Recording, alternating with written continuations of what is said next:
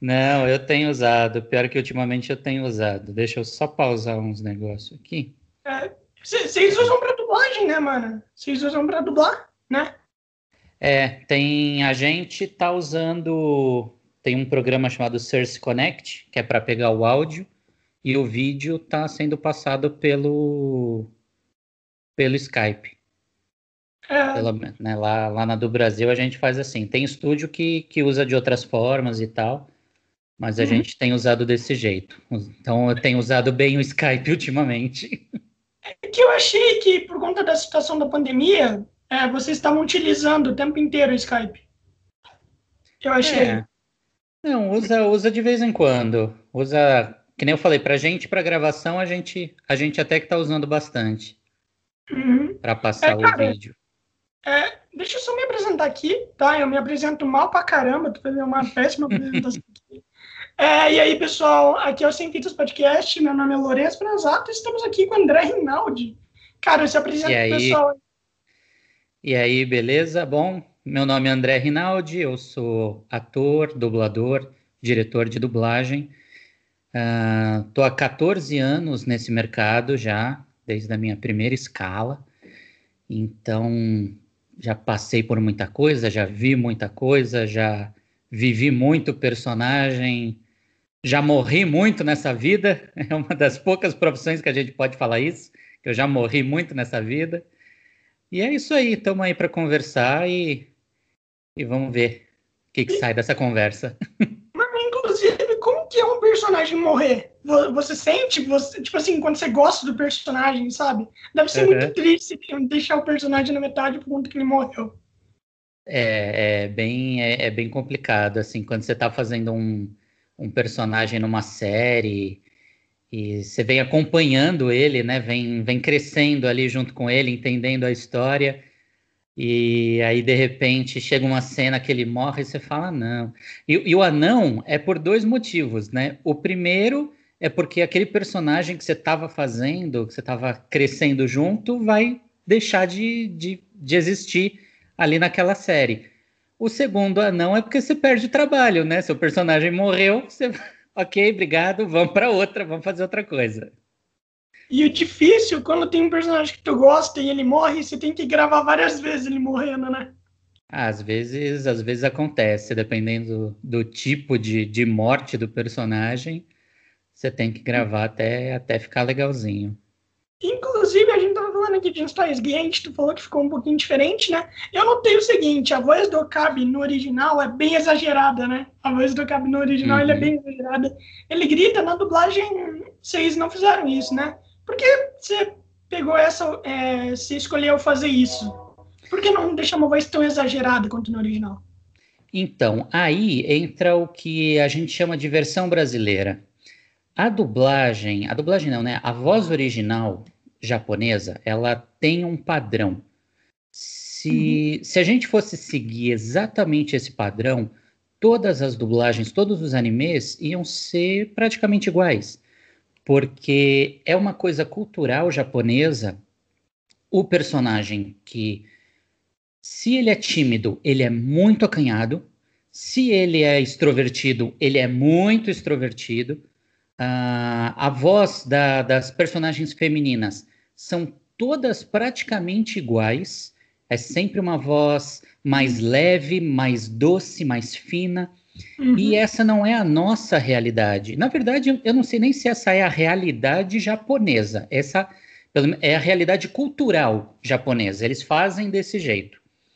Uh, e, mas para a gente aqui isso não daria certo. Né? É a mesma coisa se você pegar um, o Anderson Silva. Esse é o exemplo clássico. Né? Você pega um cara grande, forte, você não imagina ele com a voz que ele tem, a voz original do Anderson Silva, eu tô falando, né?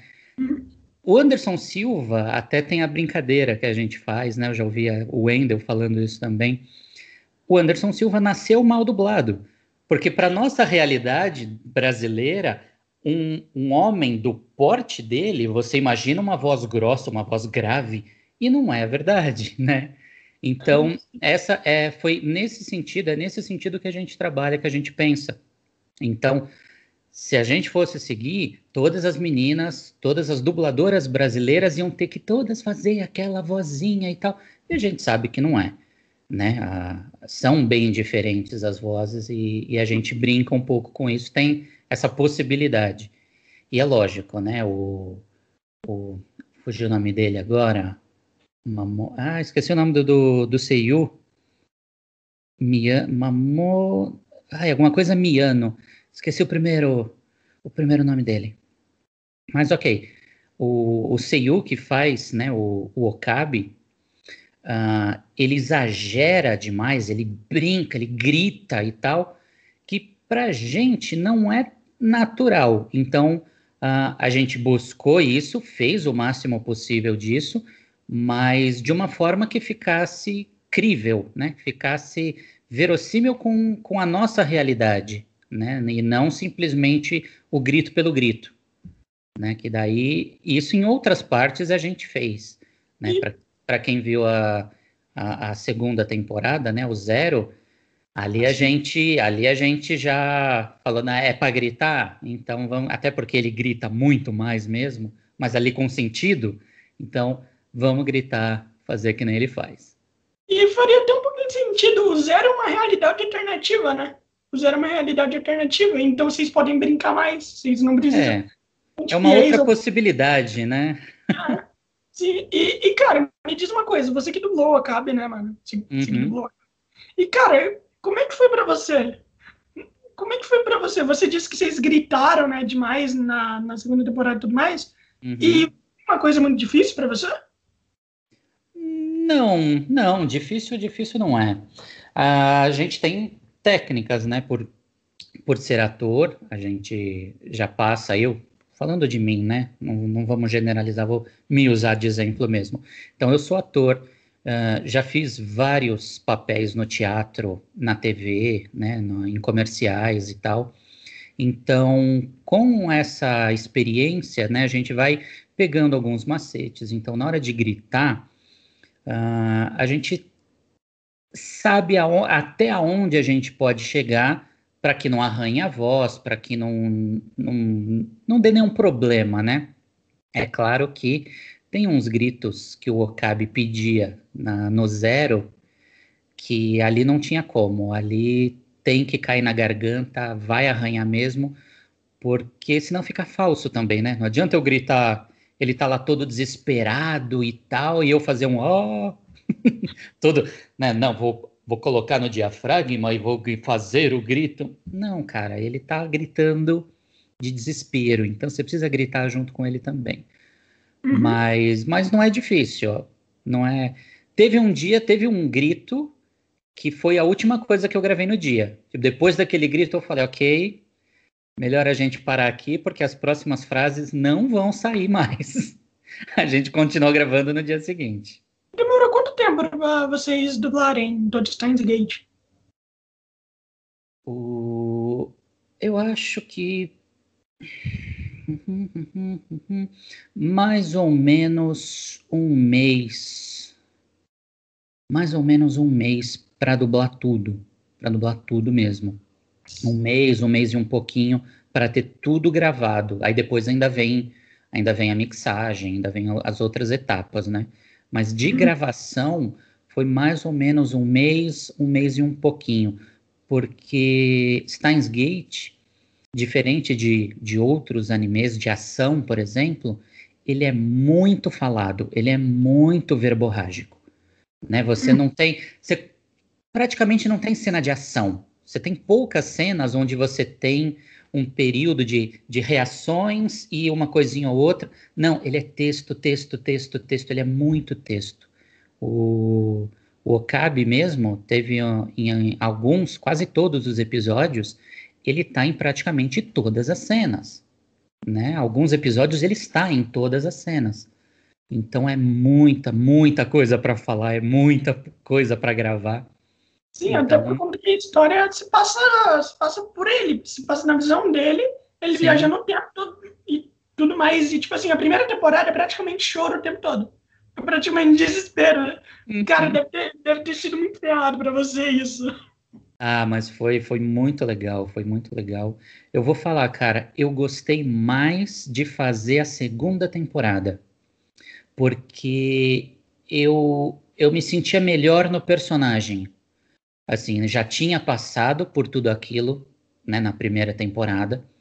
Uhum. Só que na segunda, é, eu, eu consegui, acho que eu tive até um tempo maior para conseguir entrar melhor no personagem, sentir aquela dor junto com ele, né? Que ah, na segunda temporada ele fica muito mais cabisbaixo até praticamente o final, sem dar spoiler também. Mas a pegada é outro personagem, né? Se você for comparar o Okabe da, da original e o Okabe do Steins Gate Zero, é outro personagem, é outro personagem. Mas e... eu gostei muito de fazer. prefere? Tu prefere o zero ou o normal? Não, não para dublar, assim, é, a história e tudo mais. Qual que tu mais gostou? Olha, eu, é que eu não quero, não quero entrar muito em spoiler assim. Não, não, não é. É só, é só o que você gostou. Não precisa contar a história nem nada. Não, não por é porque eu acho que elas se completam tão, tão bem. A, a, a, as duas temporadas elas se juntam de uma forma tão legal tão gostoso de assistir que já teve gente vindo me perguntar, tá, mas qual é a ordem cronológica? Eu falo, assiste a primeira, depois a segunda. Porque se você colocar em ordem cronológica alguma coisa que faz viagem no tempo, você não vai entender nada. Então, então assiste do jeito que tá. E elas se completam tão legal, tão bonito. O filme também se completa tão legal com toda a história que, cara, é não sei, eu não, eu não consigo falar, tipo, ah, eu prefiro a primeira ou eu prefiro a segunda. Eu gosto do todo, eu gosto de, de tudo. É que nem De Volta para o Futuro, que é outra coisa que eu adoro, também de Viagem no Tempo. Cara, os três filmes juntos, eles se fecham tão bonitinho, tão redondo, que não dá pra, assim, ah, eu prefiro tal. Não, é, é, é o todo. Eu prefiro o todo. Gente sair de Steins Gate, eu tenho uma última pergunta para você. Você é o diretor de, de, elenco, né? Você é o diretor de elenco do. De, de algumas Stein... séries, de Steins Gate, okay. sim. É, você dublou Cabe. Como que tu chegou até a adesão que você seria a melhor voz do Cabe? Tem vários pontos aí que eu preciso dizer. Uh, eu, no, no início, na verdade, quando a gente chegou para a escalação, Teve, a primeira coisa foi, cara, eu adorei essa série, eu quero muito fazer. essa foi a primeira coisa. Só que depois eu, eu fiquei durante algum tempo me perguntando: a minha voz é a melhor para esse personagem? Não é. Eu pensei em outros nomes.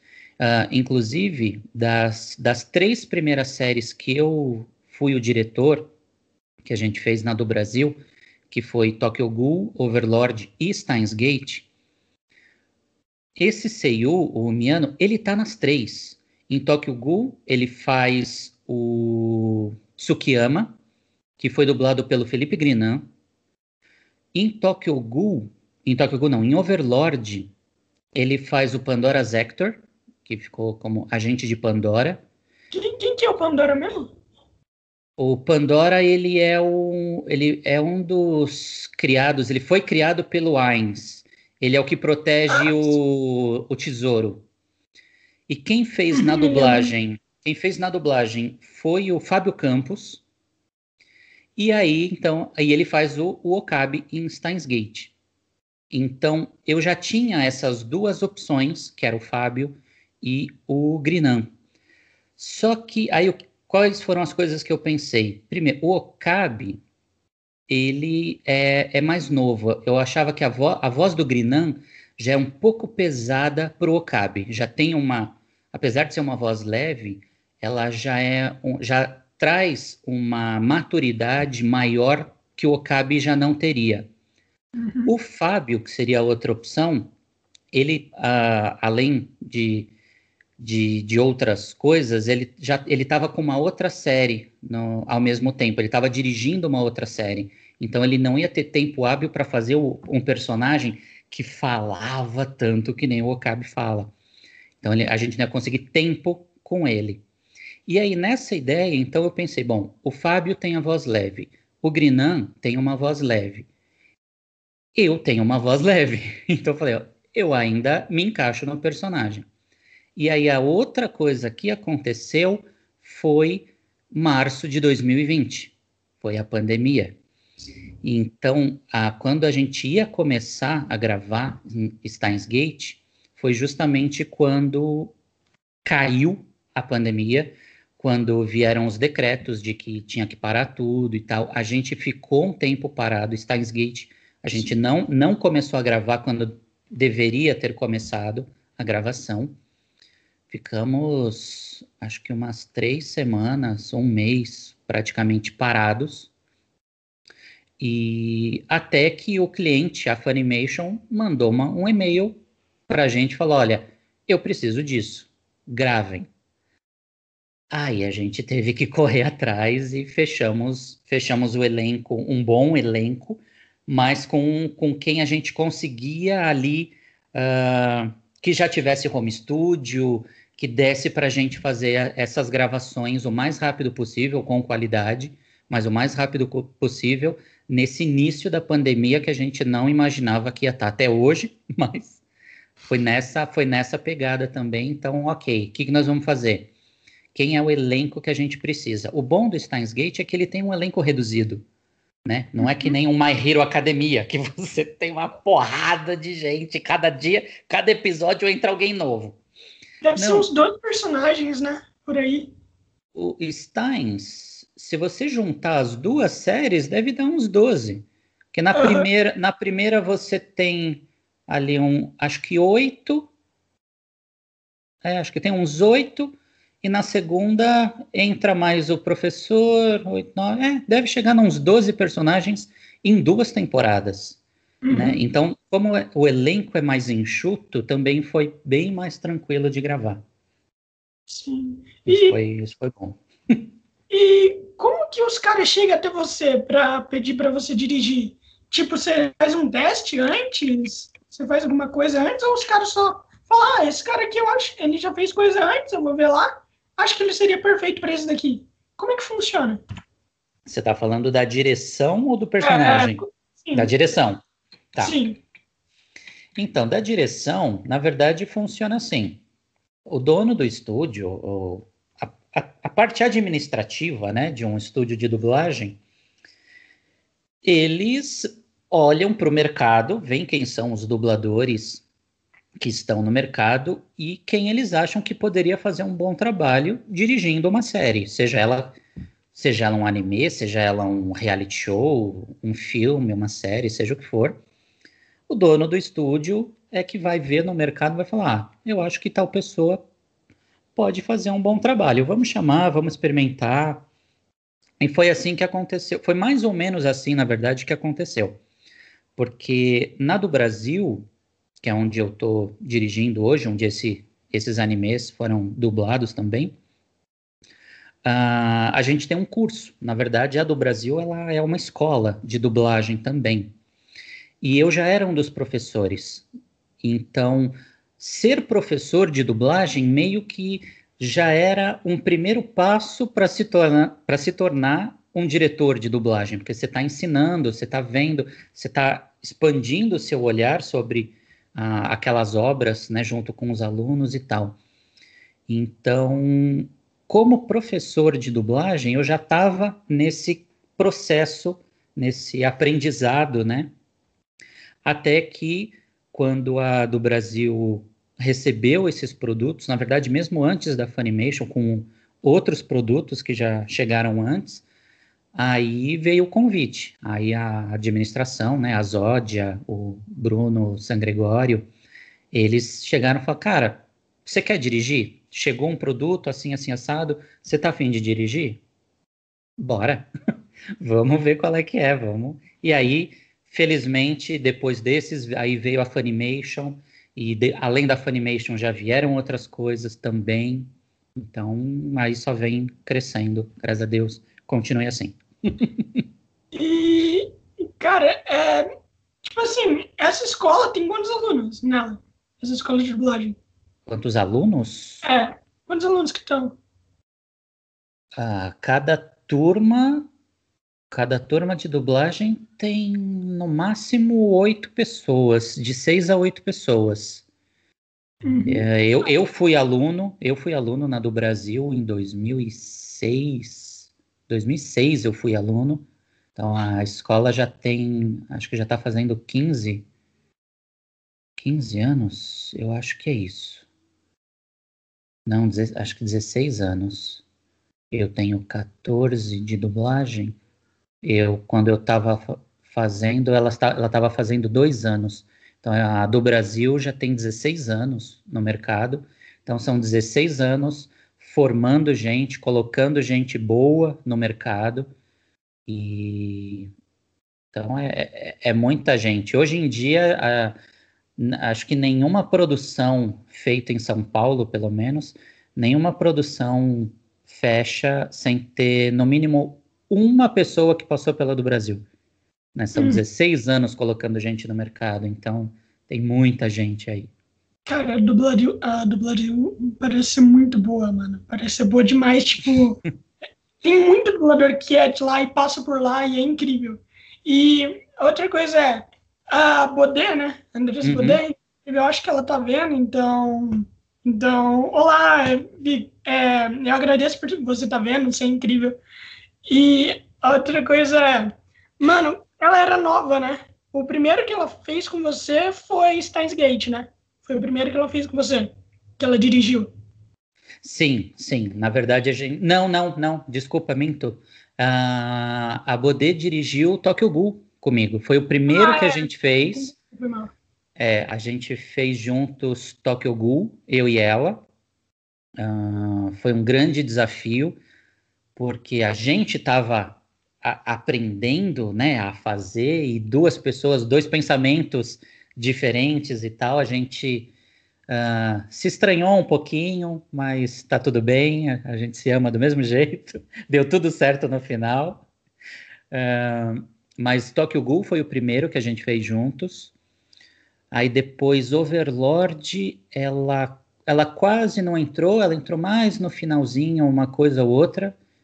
E Steins Gate, como eu falei, até pela questão da pandemia, a primeira temporada ela foi bem pulverizada na questão, na questão da direção. Porque como a gente precisava produzir também rápido, uh, e essa coisa né, de vamos fazer o, o máximo possível e tal, a, a, direção ela foi dividida entre várias pessoas.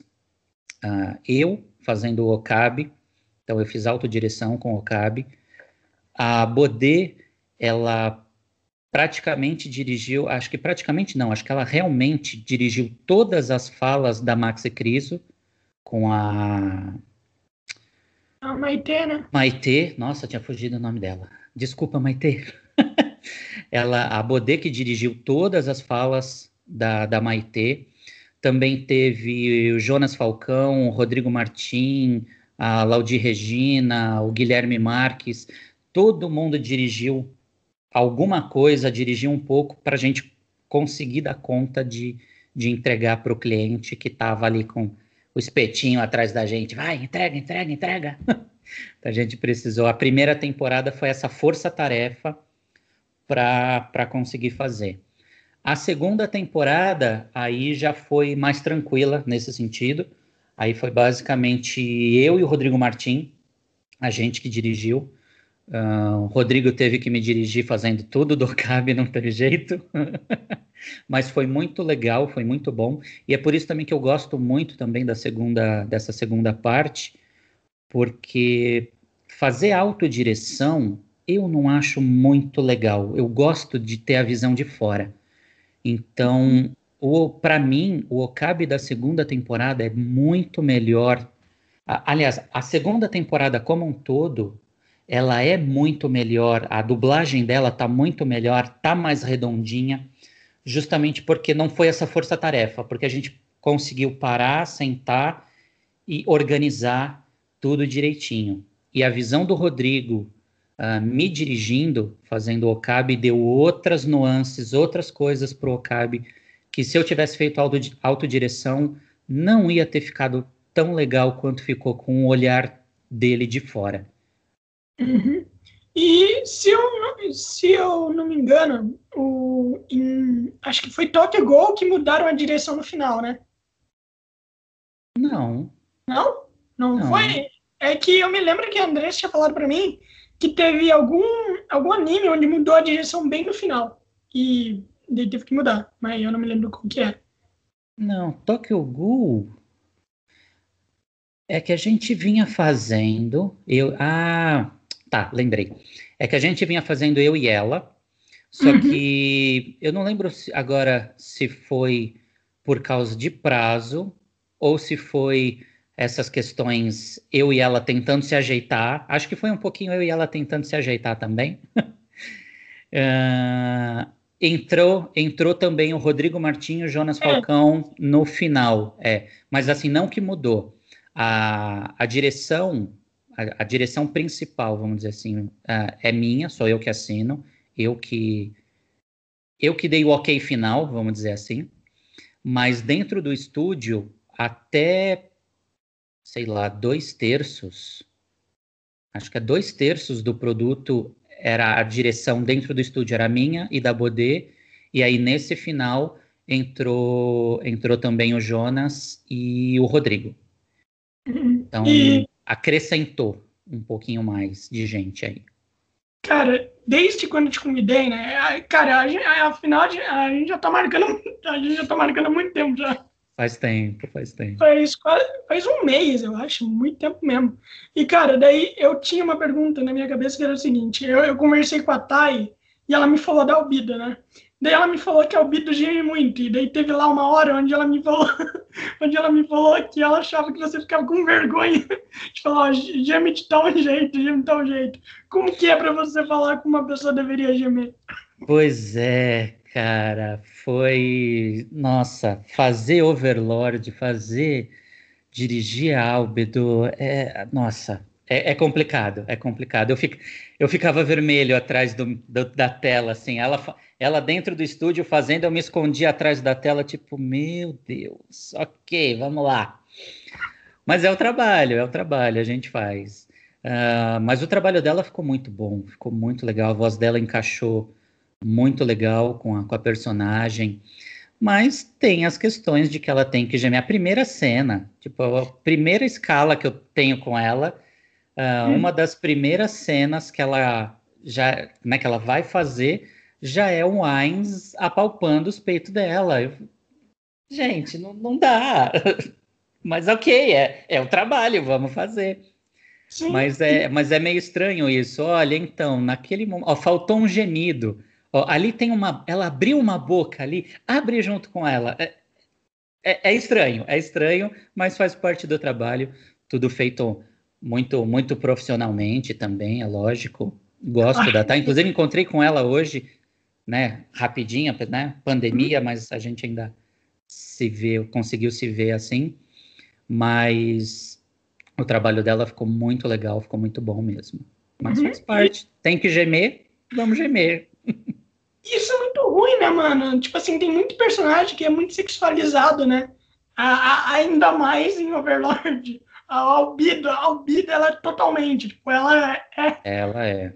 Ela é. e a Shautier é, é, é, ver quem geme mais, quem grita mais. São duas personagens e duas personagens maravilhosas também, assim. A, acredito que uh, tanto a Thay quanto a Carol fazendo devem ter se divertido muito. Devem ter ficado vermelhas também dentro do estúdio enquanto estava gravando, mas, mas é bem legal. Deve, personagens deve, muito legais. Deve ter sido complicado na primeira vez. Falar que uma pessoa deveria gemer. Deve ter sido bem complicado na primeira vez. É, tipo, você fica, tá, e agora? O que, que eu falo? Como é que. Ó, então, naquela parte, geme um pouco mais alto. É, é, é estranho, é estranho. Uhum. Se, se você pudesse, você tiraria os gemidos? Se você pudesse, você tiraria os gemidos do personagem? Ou não? Tipo, o que aconteceu não. com o Cabe, dele exagerar e tudo mais? Se você pudesse, você faria isso com a Obida? Ah, não, não, não. Não, porque não é a mesma coisa. Não é, é que nem eu falei lá do grito. Ah, tem coisas que encaixam na cena que você precisa realmente fazer.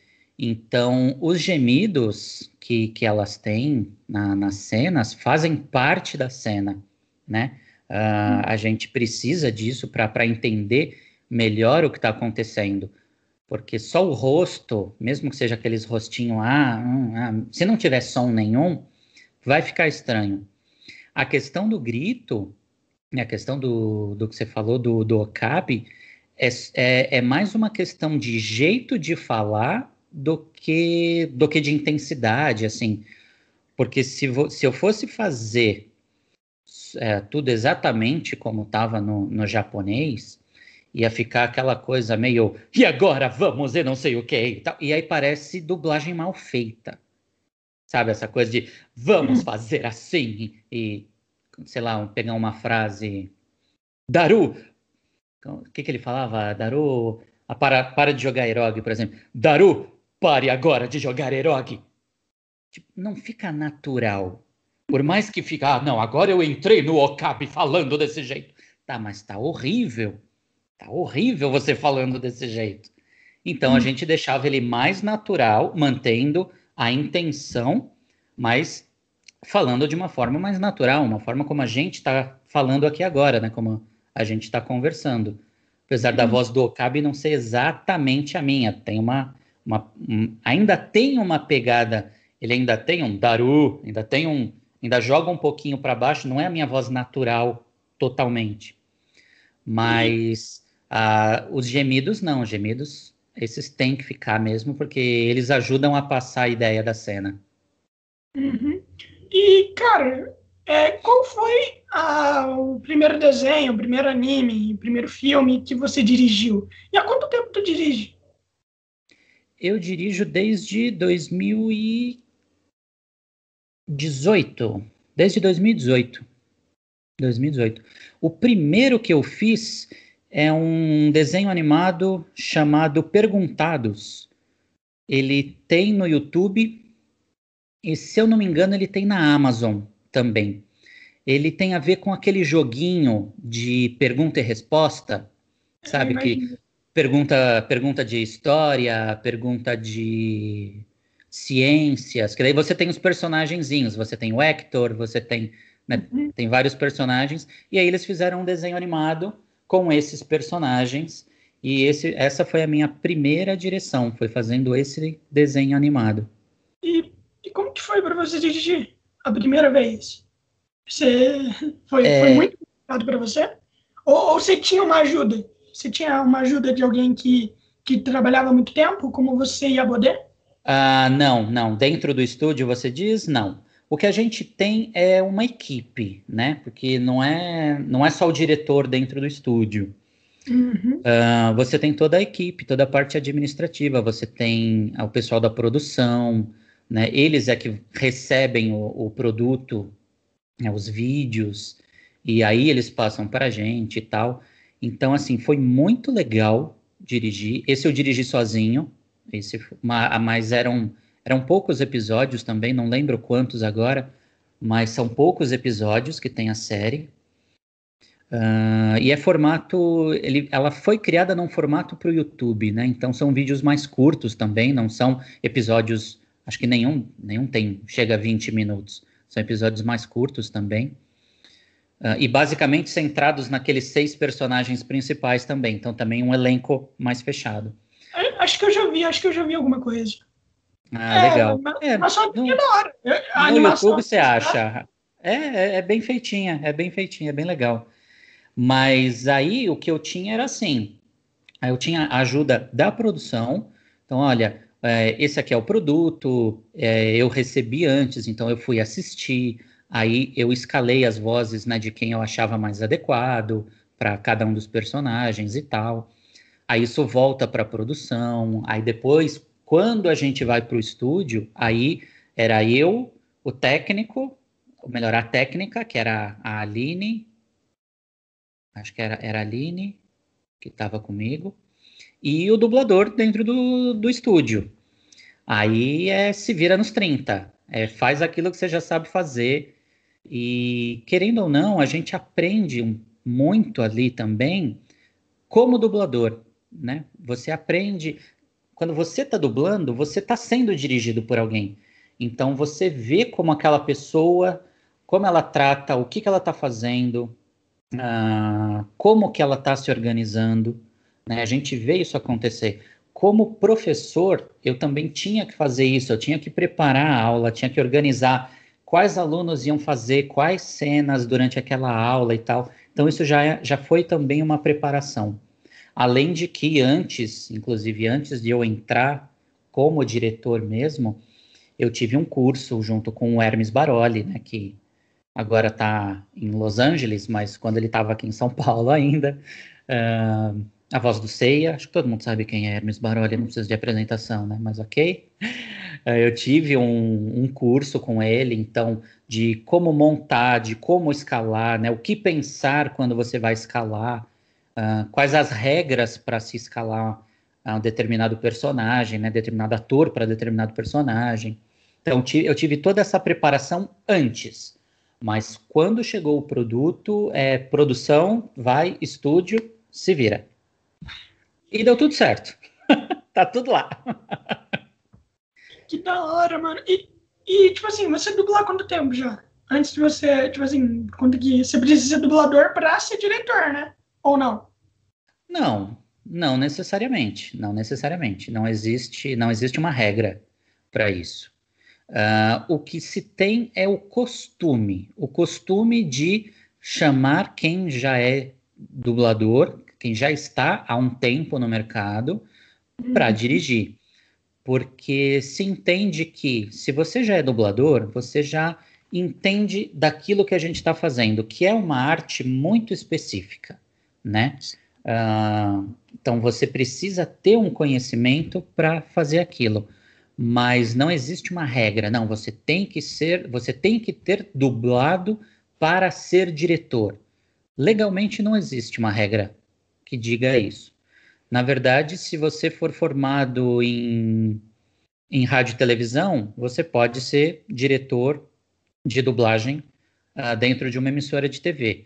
Se você for formado em artes cênicas, você pode ser diretor de dublagem. Não, não tem um, como eu disse, não tem uma regra específica para isso. O que existe é um costume. Existem aqueles que tentam transformar isso numa regra, mas a regra mesmo não existe. O que existe é o costume. Estou uhum. entrando em política aqui. Deixa eu parar. É, por conta que entrou em política fica um papo chato, né? É, deixa eu parar. Não... Acho que esse, esse podcast não é para isso. Não, e também é chato, né? Deixa as coisas mais tristes também. É, não, não, não precisa, não precisa. E, mano, e, e me diz uma coisa, o que você acha de, tipo assim, atores, é, por exemplo, vamos dizer, o Whindersson Nunes, pessoas famosas mesmo, dublando. O que você acha? Você acha que isso deveria se normalizar? Sabe? Deveria ser bem frequente esse tipo de coisa ou não? Assim, se normalizar, na verdade já é. Já Sim, é normal. Nos Estados Unidos, pelo menos, eu não sei aqui no Brasil. Não, não. Aqui, aqui. Uma das aulas que eu, que eu dou na do Brasil é aula de, de história e legislação. Uhum. Entrar um pouquinho em aula agora. Não, de boa. E, e quando a gente vê a história da dublagem, a gente vê que os primeiros dubladores né, que surgiu, que nem era esse nome, nem existia esse nome, nem existia a, a profissão dublador, mas os primeiros dubladores eram o que hoje a gente chama de Star Talent.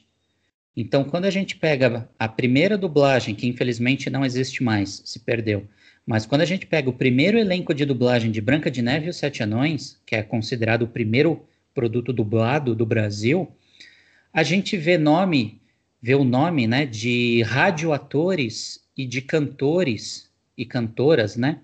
Da, do, do, da rádio, Rádio Nacional e tal, que eram considerados star talents naquela época, né? Então, eram os radioatores que faziam as radionovelas, então eram... Oh, desculpa, bati no microfone.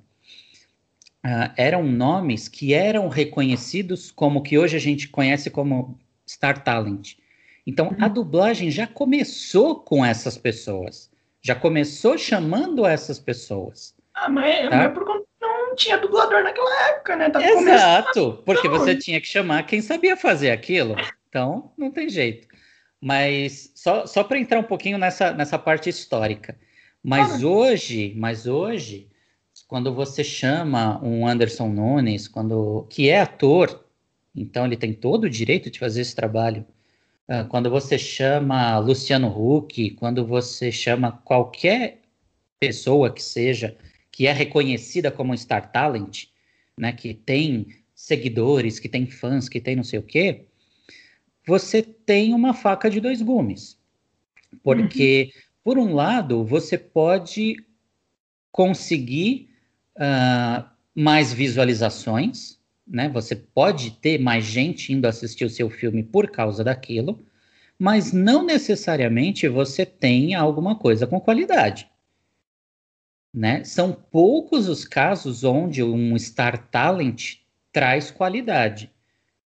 Porque é, é muito, como uma das coisas que eu já falei, né? É uma arte muito específica. Não é todo mundo que sabe fazer, não é todo mundo que consegue fazer. Interpretar é uma coisa, só que a dublagem ainda tem a questão técnica de sincronismo, de entrar na energia do personagem. Uma coisa é eu fazer um personagem, eu criar, por exemplo, se eu fosse fazer o Okabe, ou se eu fosse fazer qualquer outro personagem, se eu tivesse que criar do zero, ia ser completamente diferente do que eu tive que fazer para a dublagem, porque eu tive que entrar na energia dele, tive que entrar na velocidade de fala dele, que não é a minha natural, né? Então, você ter um Star Talent não necessariamente você vai ter qualidade. Então, como e... eu disse, são poucos os casos onde você tem os dois. Inclusive, o que você achou da dublagem do Luciano Huck? Ah, que pergunta, né? Não é, é, é por conta que é o seguinte, por conta que é o seguinte. Tem muita gente que diz que é ruim, mas mesmo às vezes sendo ruim, é, parece boa, sabe? É tipo, eu, eu acho da hora, eu até gosto. Então, aí entra uma questão que é assim, depois de um tempo, a gente acostuma. Uhum. Ah, o que me deixa... Oh, meu, meu áudio tá subindo aqui. Não sei por quê. Deixa eu baixar. Baixa, baixa, baixa. Aí, tá bom o áudio? Tá. tá. Deixa só um pouquinho maior, por favor. Aqui, melhor? Tá, tá ótimo. Uhum. Não sei porque ele estava jogando lá para cima. Mas vamos lá. Uh, o que eu acho uma pena em Enrolados é que eles chamaram o Luciano Huck simplesmente por causa de uma piada que tem no filme, que é aquele momento onde ele olha um cartaz de procurado e ele faz uma piada sobre o nariz. Cara, é sério que vocês chamaram o Luciano Huck só por causa disso? Não havia necessidade, não havia necessidade. E o dublador que já havia feito o personagem e que fez as partes cantadas também, afinal o Luciano Huck não canta, uhum. uh, é muito melhor. Que depois ele fez a série animada também, uh, me fugiu o nome dele agora. Oh, meu Deus. Me fugiu o nome dele. É o dublador do, do Senhor das Estrelas. Rafael Rossato? Rafael Rossato, obrigado. Ele. Uh, cara, a voz do Rafael é muito melhor pro personagem do que a voz do Luciano Huck. Só que aí entra essa questão, que é uma coisa que algumas empresas aqui no Brasil elas acham que vai funcionar, mas não funciona. Tipo, ah, eu vou chamar o Luciano Huck porque isso vai atrair público. Não vai. Quem vai assistir aquilo não vai assistir por causa do Luciano Huck. Vai uhum. assistir apesar dele. Ele tá lá? Tá bom, mas não é por isso. A mesma coisa com, foi com o Bussunda, a mesma coisa foi com o Chico Anísio, apesar de que o trabalho final do Chico Anísio ficou maravilhoso. Que aí, aí a gente está falando de outro patamar também, né? Mas as pessoas não foram assistir Up por causa do Chico Anísio. Elas foram assistir Up porque elas queriam assistir Up. Uhum. E viram um belo de um trabalho do Chico Anísio. Aí é outra história. Agora, agora, no caso de Enrolados, cara, se tivesse mantido o Rossato, com certeza o resultado tinha ficado muito melhor. Muito melhor. redublaram depois? Não fizeram eu, outra versão? Eu não sei se eles redublaram. Eu sei que. Eu acho que, acho que pro DVD. Ah, teve uma vez que eu vi o, o Rossato falando sobre isso. Eu acho que na, na TV ainda é a voz do Luciano Huck, mas acho que para o DVD usam a voz dele. E depois na série, na, na, série de desenhos que teve depois, foi, aí já foi com ele também. Já não foi mais com o Luciano Huck. Uhum. Mas que, como você disse, é uma coisa que funciona lá fora. Vou chamar a Catherine Zeta-Jones para fazer não sei o quê. Vou chamar o Vin Diesel para fazer não sei o quê. Isso chama público lá. Mas pra gente, não chama. não chama. Uhum. Infelizmente, não chama. E qual é a sua opinião sobre redublagem? Você, qual é a sua opinião sobre redublagem? Tipo assim, tu vai lá, tu dubla e depois chega o DVD, como aconteceu com esse caso aí, e depois eles dublam de novo. Qual é a sua opinião sobre isso? É, depende muito do caso, de, de, de qual o motivo da redublagem, tá? Uhum. Eu, eu, não sou não sou completamente a favor nem completamente contra. Eu acho que depende muito. Eu acho que hoje em dia produtos mais mais novos, mais recentes, vamos falar assim, da era digital para cá, eu não vejo necessidades de redublagem. Tá? Uhum. Porque uma coisa é a redublagem porque se perdeu o material original, porque a fita onde estava gravado é, deteriorou e você não consegue mais ter a, aquele produto com a qualidade de áudio suficiente e tal. Mas a gente, mas isso estou falando assim de uma era analógica. Acho que antes de você nascer, inclusive. Não sei quantos anos você tem. Eu tenho 21. antes de você nascer. Antes de você nascer. Olha lá. Peraí.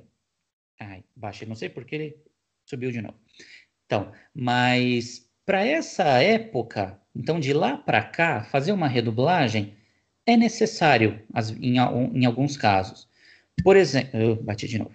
Preciso parar de me mexer. Por exemplo, o De Volta para o Futuro, que eu falei. Baixa de novo. Tá subindo. O De Volta para o Futuro. A, a, primeira versão da dublagem foi feita na BKS. Então, anos 80 deve ter sido. Tem final dos anos 80 deve ter sido feito isso. Uh, e aí, quando foram lançar o DVD, eles redublaram.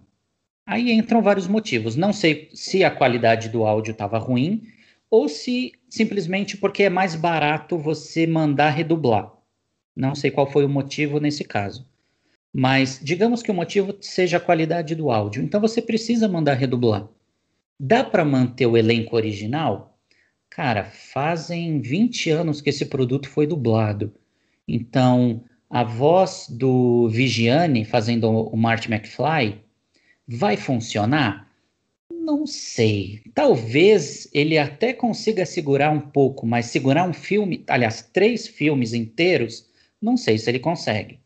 Uh, quem fazia o Doutor, me fugiu o nome do dublador agora, que fazia o Doutor na versão original, mas ele, ele já, não, já não dublava mais, então já não tinha nem como manter a voz do Doutor.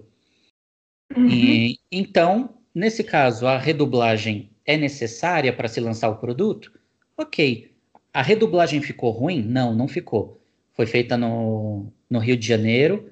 Uh, Mauro Ramos, que faz o Emmett Brown, né, o Dr. Emmett Brown, ficou muito bom. A, a dublagem está muito boa.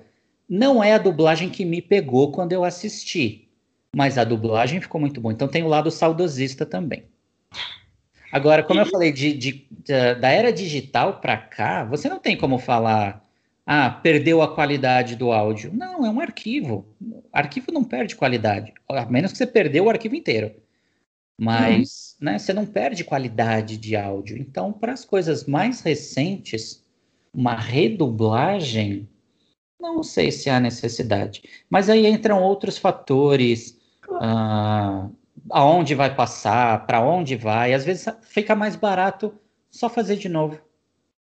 Uhum. E Cara, qual, é, tipo assim, eu já, eu já perguntei pra você qual foi o primeiro personagem que, que você diri, é, qual foi o primeiro desenho que tu dirigiu, qual foi o primeiro personagem que tu dublou? E, e como que foi pra você? Foi complicado? Foi. o primeiro personagem que eu dublei, eu lembro o nome dele. Era o amigo do Sam 1.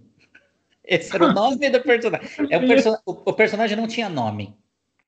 Né? O, o, nome que tinha no roteiro pra gente era Amigo do Sam 1. Era figurante? Era um figurante, era um figurante num ah. filme, num filme de autoajuda, chama O Segredo da Felicidade. Uhum. O Sam era o personagem principal. E em uma cena aparecia esse personagem, que era um, um cara gigante, ele era, um, ele era gordão mesmo, e ele chegava para o Sam, o Sam estava fazendo meditação, aí ele chegava lá, né? Ah, você está meditando? Você me ensina a elevar? Eu lembro até hoje dessa palavra. Mas na verdade seria flutuar. Ele, tava, ele pensava que ele poderia flutuar, né? Mas ele falava errado mesmo. Me ensina a elevar? Aí o cara só olhava para ele assim. Essa foi a primeira, primeira coisa que eu gravei, foi isso.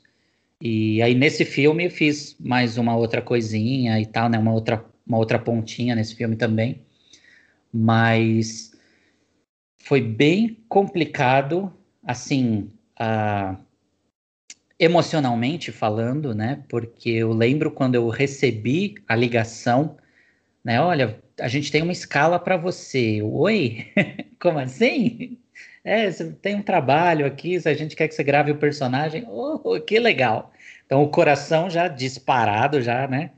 Maluco. E quando eu fui para o estúdio, foi lá na do Brasil, inclusive, na época eu estava da metade para o final do curso, então foi em 2007. Ah, quem me dirigiu foi a Zódia, que é a dona da do Brasil. Então, tinha, que era minha professora também, né? Então, tinha, tinha o lado bom, o lado mais fácil, que é eu estava em casa. Eu estava com pessoas que eu já conhecia, um local que eu já conhecia e tal. Mas entrar num estúdio pela primeira vez como um profissional, não, eu estou aqui para trabalhar e eu vou, eu preciso fazer um bom trabalho porque eles vão me pagar por isso que eu fizer aqui, dá medo. O coração dispara, a gente fica, ai meu Deus. E, e hoje, né, como, como diretor de dublagem, uh, eu procuro fazer um pouco isso também, né? Devolver um pouco essas oportunidades. Então, chamar gente que está começando para fazer pontinha, e eu entendo o nervosismo que eles têm também quando eles entram no estúdio, então. Mas foi muito divertido, e tanto que eu tô aqui até hoje, né? Se não fosse divertido, a gente tinha parado. e dublar com gente grande, sabe? Tipo, Wendel Bezerra e tudo mais, é mais tenso ou, ou tipo, você fica mais calmo? Uh, olha, depois de um tempo você acostuma. Depois de um tempo você acostuma, mas quando você começa, quando você entra nesse mercado e, e graças a Deus eu comecei numa época bem antes da pandemia, então eu encontrava essas pessoas no estúdio, né? Eu ia, eu ficava na salinha de espera, eu via essas pessoas passando e falando e conversando, e eu conversava também. E é muito maluco, porque aí você vê o Wendell passando e conversando, putz, é, é, é o Goku. É o Goku. Claro, eu não falava, mas dentro da minha cabeça, putz, é o Goku, é o Goku. Aí, ah, eu fui ter aula com Hermes Baroli. Caraca, eu sei, eu tô tendo aula com Ceia. então você, você se segura, mas ok, assim vai. E várias outras pessoas, quando eu conheci a Marli, que era a voz da Mônica, a, que é, né, a voz da Mônica, é a voz da, a, era a voz da Serena, né, de Sailor Moon, uh, e várias outras, todo mundo que você vai conhecendo, putz, essa é a voz do Rambo, essa é a voz de não sei quem, é. Então, durante muito tempo, isso foi, ficou na minha cabeça, meu Deus, eu tô trabalhando, que mundo é esse que eu tô trabalhando, que maravilha que é. Depois de um tempo você acostuma, você fala, ok, é o Wendell, é o Hermes, é, tá, já, já conheço, já conheço. É, só que mesmo tu se acostumando ainda deve ser incrível. Tipo, cara, Wendel Bezerra, mano. É o Wendel, sabe? Você ainda é, deve é ficar louco. E, inclusive, como eu não sei se tu já passou com isso, você já teve que lidar com, com um dublador arrogante? Assim, tipo assim, que fala, tipo assim, eu sei de tudo, sabe? Eu, eu sei como é que faz e tal, então tu não precisa me explicar. Tu já teve que lidar com isso? E como é que você lida com esse tipo de pessoa? Cara, infelizmente, isso, esse tipo de gente a gente tem em qualquer lugar, né? Em qualquer profissão que seja, a gente vai ter. Felizmente, eu nunca passei por isso como diretor. Tá? As pessoas que eu dirigi uh, na do Brasil, durante um tempo eu, eu dirigi para uma, no, num estúdio chamado Macias também. Então, todo mundo que eu dirigi uh, foi, foi ok, foi legal. Não, não teve ninguém que entrou com essa arrogância, nem nada desse tipo, né? Alguns, inclusive, até me surpreenderam. Eu achei que poderia ter alguma coisa, mas não. Foi, foi super tranquilo, foi super de boa. Uh, então, nesse sentido, eu só tenho a agradecer também. Mas, como dublador, eu já peguei diretores assim.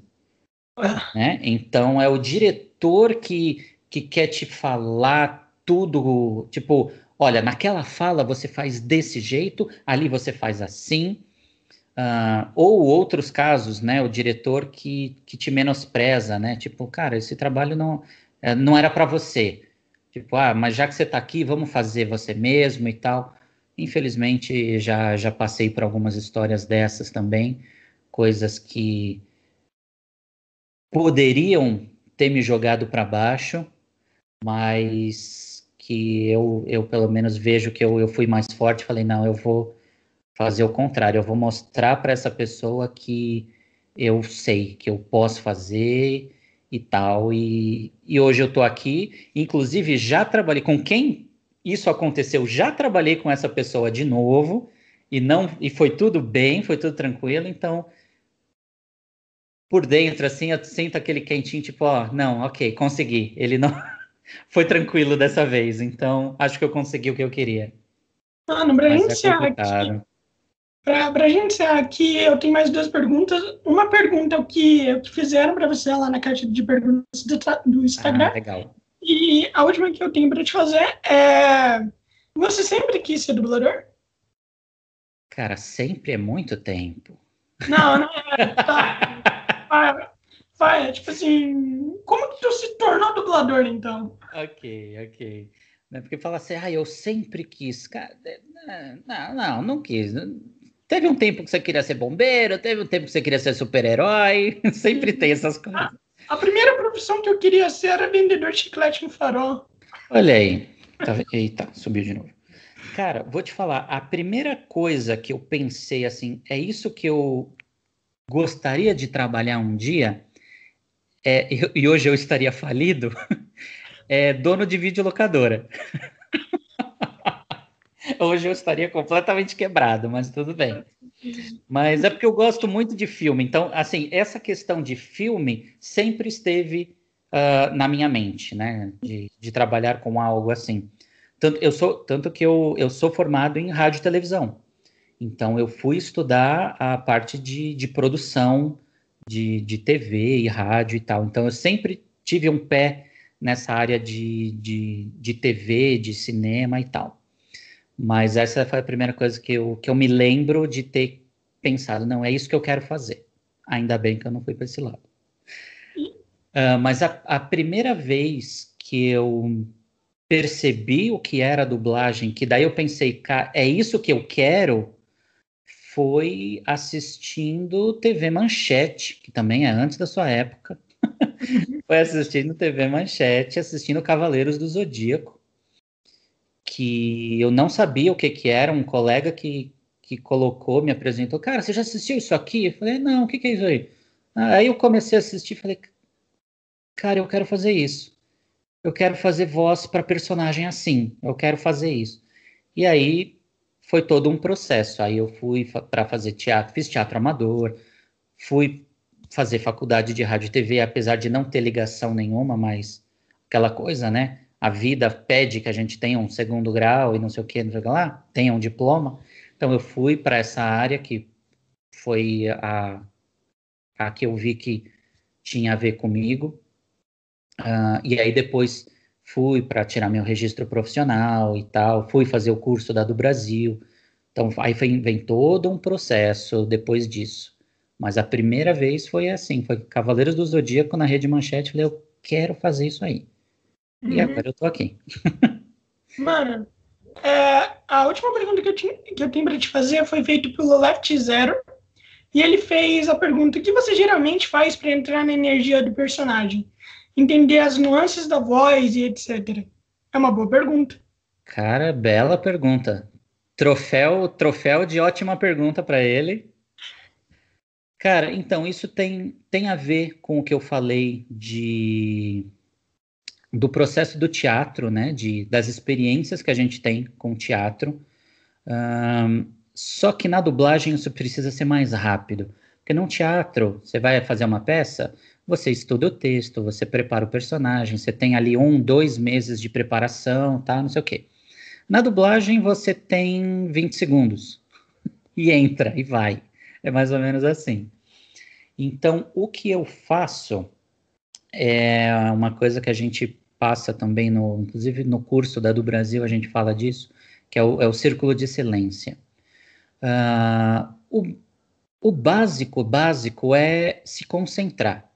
É se concentrar e estar presente na cena, naquilo que você vai fazer. E não, assim, estou presente dentro de um estúdio com o microfone na minha frente. Não é estar presente junto com o ator, com o personagem na tela. Então, se o seu personagem é um cavaleiro do zodíaco e ele está dentro de uma das doze casas e ele está lutando, cara, se coloque na mesma posição que ele, ouça a voz original, né, para você entender qual é o tom que ele tá, qual é a, a velocidade da fala dele, né, qual é a melodia que ele está trazendo e vai junto com ele. Se ele for, sei lá, uma outra coisa, se você está fazendo o dono de uma galeria de arte, né, completamente oposto, que é uma é um cara normal que está explicando uma obra de arte para alguém, está falando num tom mais natural, a mesma coisa. Se coloque naquele lugar, esteja naquele lugar junto com o personagem que você está fazendo ouça a voz, entenda o que você está falando. Isso é muito importante, entender o que você está falando. Não, ah, tá escrito aqui que eu tenho que falar isso, então é isso aqui que eu vou falar. Cara, não, não necessariamente. Você não pode só falar por falar. Você tem que entender aquilo que você está falando. Você tem que saber por que, que você está falando aquilo naquele momento. É por isso que a direção, a, a direção é muito importante, né? Por isso que eu falei que eu não gosto muito da autodireção um olhar de fora vai te ajudar muito nisso. Então, é, é, entrar nesse, nesse estado, nesse momento, junto com o personagem e ser o personagem, né? Acho que mais do que qualquer coisa, seja o personagem, fale junto com ele, com ele, o que ele falaria, só que em português. seja ele está falando inglês, japonês, uh, russo, turco, não importa faça exatamente o que ele faz, só que em português. É, acho que uhum. essa é, a, é o que eu posso dizer. É assim que eu entro na cena junto com, com o personagem para chegar junto com ele. E eu é. espero estar fazendo um bom trabalho. Então, por favor, para quem estiver ouvindo a gente aí, se tiver alguma coisa que, ah, não, não chegou, me fala. Pode, pode falar. A gente vai sempre evoluindo para fazer um trabalho cada vez melhor também tá, fazendo, fazendo um ótimo trabalho, mano. E, velho, a gente, vai encerrar por aqui, mas antes eu quero te fazer um convite. Final do ano, eu tô pensando em convidar uns diretores e uns dubladores para a gente fazer um especial de Natal, falando de filme de Natal, como é que é dirigir um filme de Natal, dublar. Já dirigi um filme de Natal. Então, daí, daí, daí eu tô convidando e eu quero saber se você aceita. Por enquanto, quem aceitou foi a Júlia de Brito, né, que faz a, que faz uhum. a história, e a Poder, então, você se juntaria a elas para a gente fazer especial, na verdade. Legal. Bora, é. bora. Passa direitinho, vamos marcar a data legalzinho e vamos fazer sim. É, é. Ainda vai demorar um pouquinho, né? Só no final do ano. É. A gente marca lá mesmo. Quem sabe? Não dá pra, não dá para falar, ah, vamos tal dia, por conta que a gente demorou um mês para marcar, nem. Né? Quem sabe até lá não está todo mundo vacinado, a gente não pode fazer presencialmente. Quem sabe? Seria demais. E Mano, é assim, você quer divulgar alguma rede social sua? Alguma coisa? Ah, eu tenho minhas redes sociais, é, arroba André Rinaldi Dub, né, D-U-B. Tenho meu site, andrerinaldi.com. Lá tem vários, vários trabalhinhos que eu faço de todas as áreas, então, como ator de teatro, ator de TV, de comercial, de dublagem, de direção de dublagem. Algumas coisas têm alguns trechinhos, então, quer me conhecer um pouco, saber um pouco mais do meu trabalho, é, pode me seguir por lá. No Instagram, né, o arroba André Rinaldi Dub. De vez em quando eu estou postando algumas coisas também de trabalhos, de, do dia a dia. E é isso aí. Basicamente é isso. É, falou aí, boa noite. Valeu, obrigado. Boa noite, até mais.